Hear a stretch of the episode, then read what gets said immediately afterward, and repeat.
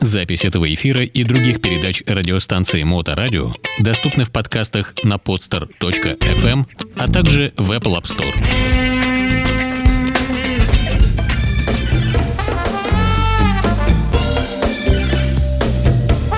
А всем добрый день, вы на волне Моторадио. В эфире программа «Музыкальные новости» с участием Ильи Либмана. Илья здесь у нас рядом. Ну, здравствуйте, Илья. Здравствуйте. Как ваши дела? Замечательно. Ну, нельзя так отвечать в наше тяжелое кризисное время, Э, Илья. Ну, Послушайте, знаете, что- что я вам скажу? Что в связи с этой погодой и с тем, что происходит вокруг, дела происходят замечательные. Я вчера был за городом, и когда я ехал по шоссе, то обратил внимание на то, что дороги так вылезаны, как будто все готовы к первомайскому параду. С чего бы это? А вот с чего. Оказывается, что какие-то городские власти сказали, что несмотря на то, что нету снегу, деньги, которые предназначены для уборки улиц, все равно на эти улицы выливаются. Иначе говоря, машины ездят и чистят. И это действительно видно. То есть, вот если бы мне кто-то сказал, что в межсезонье в Америке машины, э, дороги были такие чистые, как здесь, я бы никогда не поверил. В Америке никогда такого не бывает. Я напомню нашим слушателям, что Илья прожил в Соединенных Штатах много-много лет, вернулся и теперь он здесь с нами, но про Америку он знает все, как и про прочие уголки земного шара. Однако хва- хватит лирики и переходим к музыкальным новостям. Музыкальные новости с участием Ильи Либмана выглядят следующим образом. Мы слушаем небольшой музыкальный фрагмент, после чего Илья нам докладывает, почему та или иная композиция им выбрана для этой программы.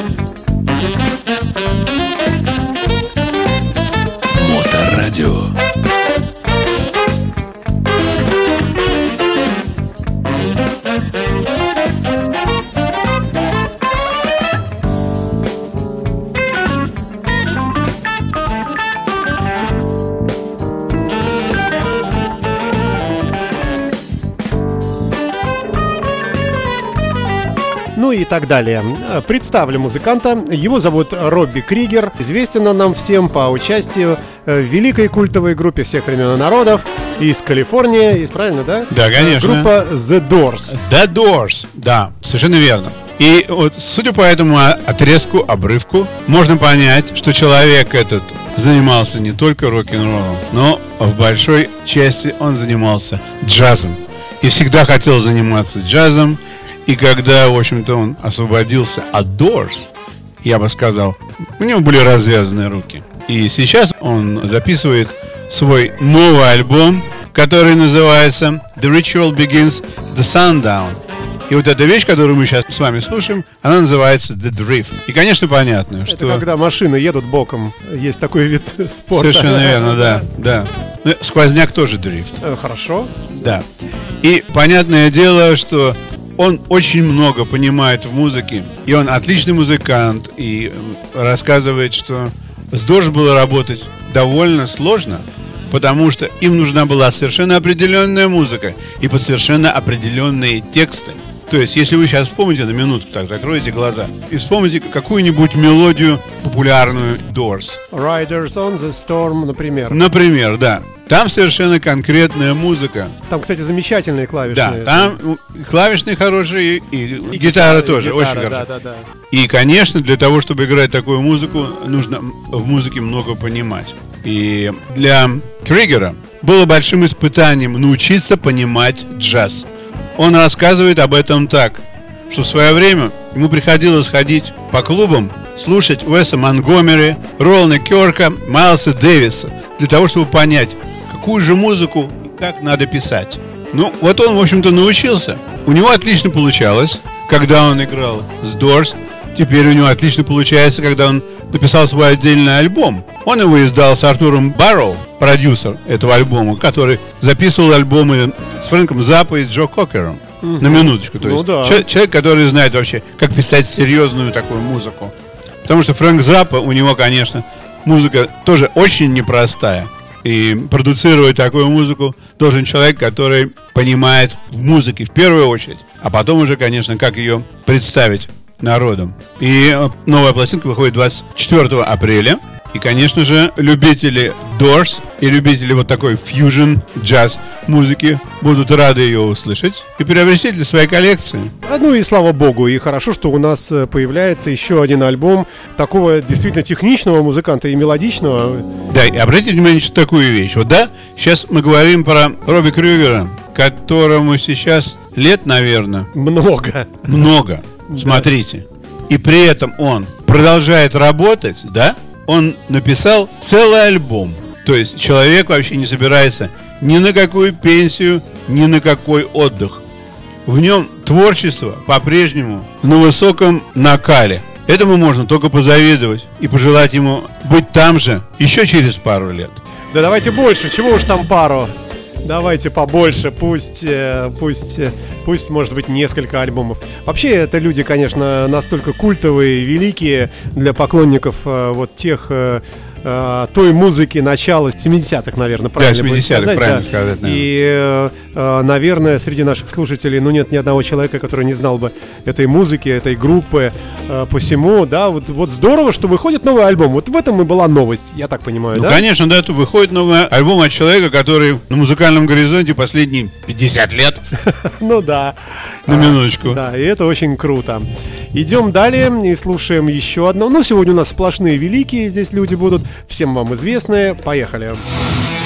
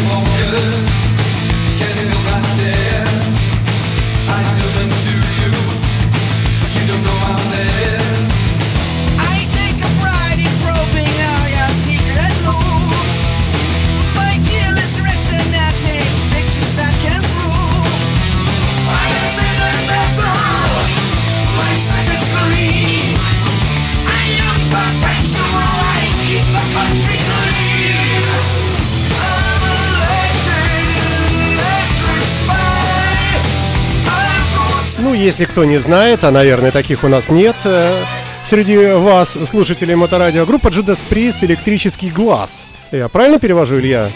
Правильно. Э, глаз именно Ая, да? Да. Если бы был... Да, да, если было... Электрический глаз. Была бы буква «С», то электрические глаза были бы, электрозрение. Единственный да. глаз. Итак, в связи с чем, Илья?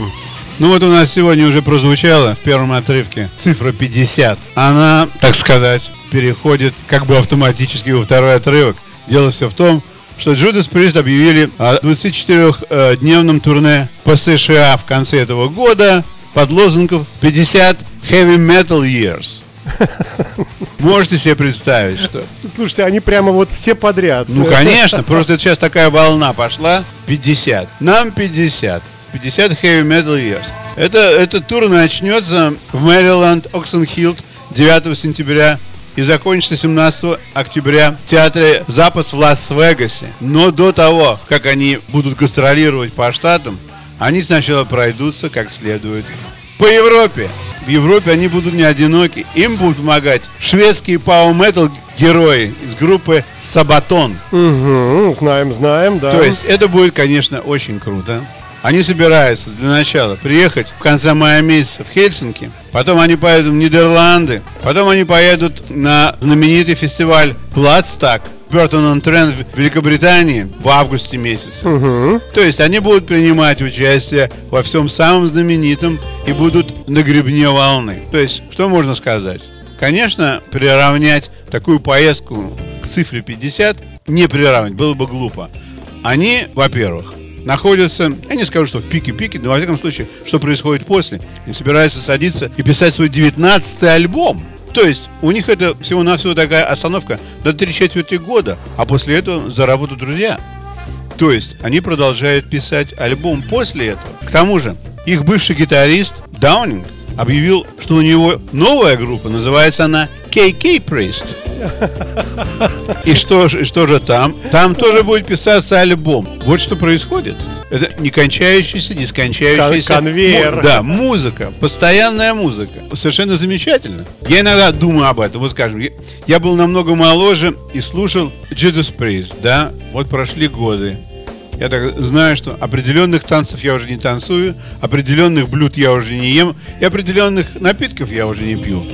Что же касается Judas Priest, я по-прежнему слушаю, значит, я еще не до конца мертвый. Это, это большая радость, э, если такое открытие происходит у вас, да? иногда, иногда я так задумываюсь вообще, что произошло. Что я слушаю сейчас? Я это слушал 30 лет тому назад. Но 30 лет тому назад я был на 30 лет... Вот, но что-то во мне не поменялось. Скажем, вот та часть моего духа, которая требует вот такого питания, подпитки, я бы сказал, не питания, а подпитки, она по-прежнему существует во мне. Это здорово. Ну, а позавчера вы не были на концерте группы Назарет, да? Нет, не был, но я хлопал ладоши, в ладоши, когда смотрел на запись. Да, замечательный, замечательный получился концерт. Это тоже к вопросу о старых вот этих вот мастодонтах э, хэви. Э, Какие все-таки они, ну, как сказать, живучие, что ли. Вот молодцы, конечно. Хотя, конечно, без Дана Макаферти все-таки немножко, ну, не то, не- нельзя сказать, что не то. На удивление вокалист пришелся ко двору, вот мне кажется. Он и похож чем-то внешне, лицом. Ну, так он выше, конечно, чем Макаферти. И голосом очень похож. И такой вот, э, как-то, мне кажется, такая вот хорошая такая новая жизнь влилась в Назарет. Так что, ну, это, собственно, не имеет отношения к текущим новостям. Хотя, с другой стороны, Ну, тоже конечно, новость. тоже. Тоже, в принципе, это даже возрастная группа, я бы сказал. Да, Например. конечно, да. То есть запросто можно людей а, отнести к той же возрастной группе. Вы знаете, был полный зал, было вообще Я могу войти, себе представить. Все продано. Я Вообще. могу себе представить. Я помню, когда продавались первые пластинки Назарет. Как это было здорово вообще. Это было абсолютно такое новое течение. Такая забойная музыка, но не такая, как Deep Purple. И не такая, как Black Sabbath. И не такая, как Black Sabbath. И так все были удивлены. Назарет? Что это? Это было очень давно. Да, но и оно есть и сейчас. Да. Вот так вот, да. Идем вперед. Вы слушаете Моторадио. В эфире музыкальные новости с Ильей Либманом. У нас э, на очереди Джеймс Хэтфилд с акустической концертной версией композиции Baby Hold On.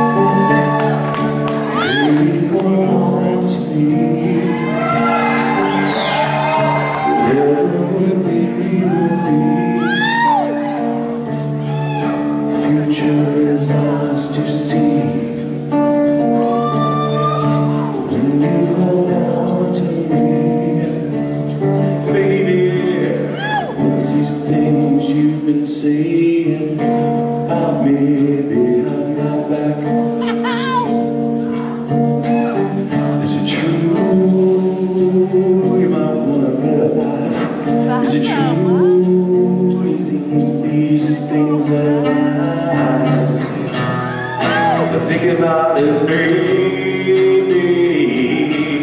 в общем, достаточно заунывненько, э, но... И я скажу вам, что вы не правы.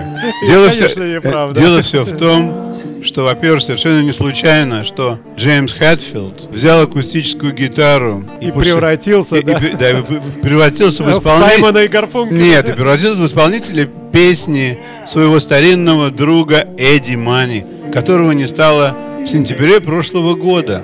И как раз в сентябре прошлого года Джеймс Хэтфилд загремел лечиться От алкоголизма. От алкоголизма. Очередной раз. а очередной раз. И вот это 1 сентября прошлого года он вышел публично на сцену. Действие происходит в Сабане, в Беверли-Хиллз, так сказать, на поминках Эдди Мани. Туда приехало много музыкального народа, которые выступали, среди них, конечно, Сэмми Хейгер, Рик Спрингфилд, Джордж Thorngood, Кевин Кронин, Риус Педвейган, Дэйв Амата, Грейг Крик, Джон Уайт и многие другие. То есть он, Эдди Мани, был частью цеха людей, которые были в музыке многие-многие годы. и он пользовался большим уважением. И несмотря на то, что у него там нету десятков хитов, но у него есть хиты, которые люди узнают всегда и всюду. Например, вот эту песню. Вот то, что мы сейчас слышим там, что сколько криков из зала, просто люди слушают. Это как, как разговор с Эдди, которого уже нету. И между делом Хэтфилд сказал, что вообще-то говоря, они были с Эдди знакомы и типа как друзьями. И что один раз они попали на футбольную игру, и им предложили спеть гимн. Хэтфилд говорит, я что-то так подумал, я буду гимн петь перед целым стадионом. А Эдди мне говорит, да ладно, что ты, будешь- ты не петь не, да, ты, ты петь не будешь, ты только играй на гитаре. То есть у него было достаточно болс, чтобы пойти перед всем стадионом без всякой подготовки, взять и спеть гимн. То есть он был очень крутой человек и за себя был всегда в ответе. И у него все было пучком, он никогда ни- ничего не стеснялся. Хотя у него не было там каких-то сумасшедших данных. Он был замечательный музыкант, и вот в Сабане отмечали, Да. поминали его. Ну и э, сам по себе тот факт, что Х- Хэтфилд действительно в очередной раз вышел на публику после очередного лечения. То есть борется человек, смотрите. Ну, да, он борется, ну, в общем-то, конечно, он всю программу группе Металлика исковеркал здорово, то есть у них а, вместо того, чтобы начаться в мае, у них ничего не начнется, потому что сразу же после этого концерта у него забрали гитару, и он поехал дальше лечиться. То есть все идет своим путем. Узнаваемо и ожидаемо, к Да. сожалению. Ну, да. что, что поделать. Да. Идем мы с вами вперед. Э, И я напомню, что это музыкальные новости с Ильей Либманом. На очереди у нас э, Зизи Топ. Clean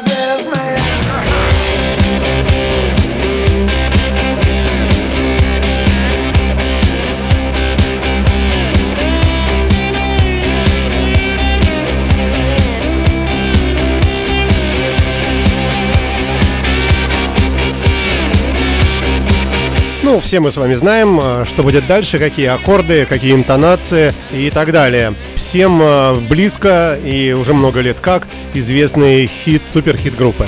Илья, почему вдруг бородатые парни? Опять. Ха, Бородатые парни опять возникли. Вот почему. Режиссер Сэм Дан решил снять home video про группу ZZ Top. То есть ему в голову пришла такая мысль, что ZZ Top довольно успешно выступает больше 50 лет, вообще-то говоря. Группа, в которой три человека, и всегда были все те же три человека. Никогда у них не было никаких осложнений. Кто-то уходит, кто-то приходит, никаких там разговорчиков за спиной. Как так случилось, что такая группа из трех человек, и вот она популярна уже столько лет, и она не собирается никуда исчезать, и они при этом из Техаса, и он пытается при помощи своего фильма найти этому объяснение. Оказывается, например, сам он говорит об этом примерно так, что когда он был пацаном в 80-е годы, то он смотрел очень много MTV. Когда он смотрел MTV, то многие клипы на них были сделаны ZZ Top. Но никто тогда толком не знал, что такое ZZ Top. И таким образом однажды произошло такое, что вечером их не знал никто, а на утро их знали абсолютно все. Проснулись знаменитыми. Они проснулись знаменитыми. И потом, когда они в свои клипы включают свой маленький старинный автомобиль, который там считается у них символом их группы, то есть они известны очень многим, э, как бы подсознательно, потому что, скажем, в 80-е годы детишки знакомились с музыкой через видеоклипы очень часто. И таким образом ZZ Top стала частью американской культуры.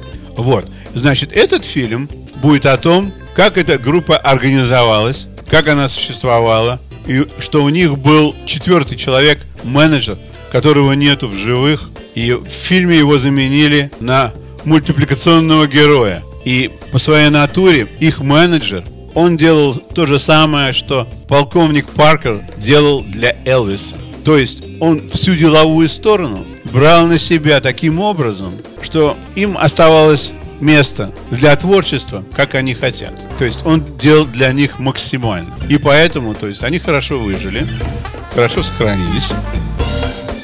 На них приятно смотреть. Их приглашают на различные концерты. Они делают открытие для Rolling Stones, например. Где-то в Гонолулу они делали. Я смотрел, я пошел специально посмотреть, как это было. Это очень смешно, во-первых. Когда два человека с гитарами делают какие-то танцевальные движения, и у них бороды развиваются. Это довольно смешно, конечно. Ну, что, что сказать. Музыка вообще говорит сама за себя. Если бы музыка была непопулярной, она бы не могла сохраниться. Все знают их Лагранж десятки лет. То есть, и вот эта музыка, их спрашивают, как у вас родился Лагранж? Да, говорит, он один раз мы пошли, мы что-то записывали и пошли покурить.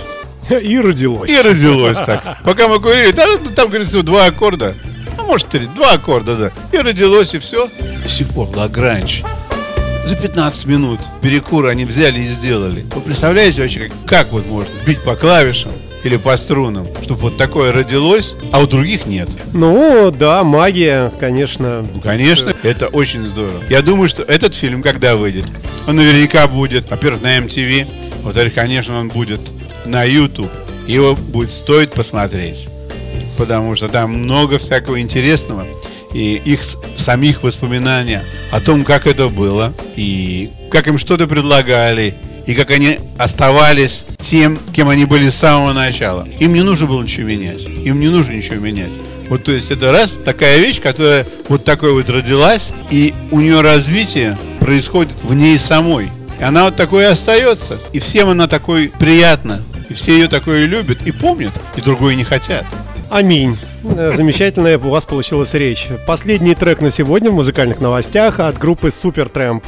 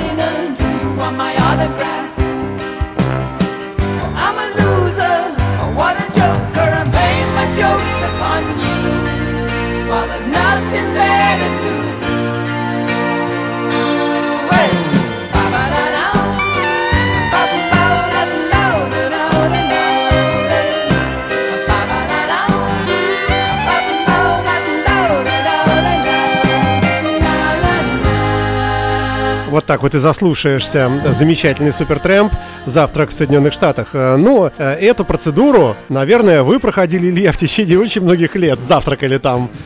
Не, вот, я хотел сказать про эту группу, что для меня завтрак в Америке начался намного позже. Когда я первый раз услышал группу Supertramp Breakfast in America, я еще даже понять не мог, что это.